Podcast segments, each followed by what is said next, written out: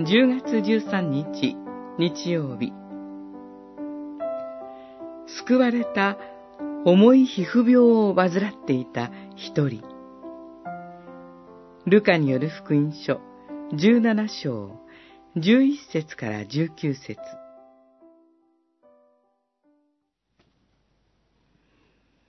そこでイエスは言われた。清くされたのは10人ではなかったか。他の9人はどこにいるのか。この外国人の他に、神を賛美するために戻ってきた者はいないのか。十七章、十七節、十八節。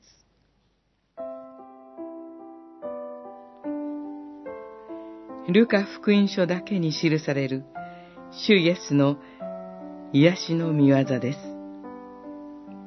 主イエスの超自然的な癒しの見業は、主イエスの神聖を示しています。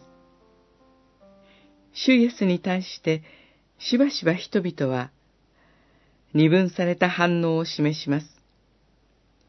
主イエスを受け入れようとしない宗教指導者たちと、主イエスを受け入れる徴税人と罪人たちがその典型です。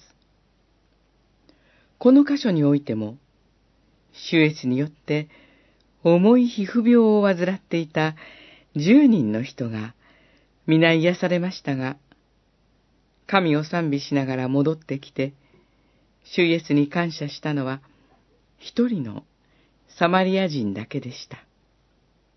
他の九人のユダヤ人たちは神を賛美し、感謝するために、主イエスのもとに戻ってはきませんでした。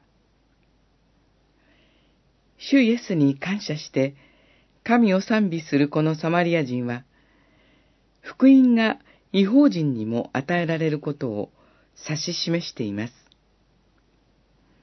福音は神の恵みとして、今やユダヤ人と違法人の区別なく与えられます。今、私たちも、ただ神の恵みによって、主イエスの救いの御業に預かります。その幸いを知る者とされて、感謝し、神を賛美して、主イエスのもとに繰り返し立ち返りましょう。主イエスのもとに信仰生活の出発点があります。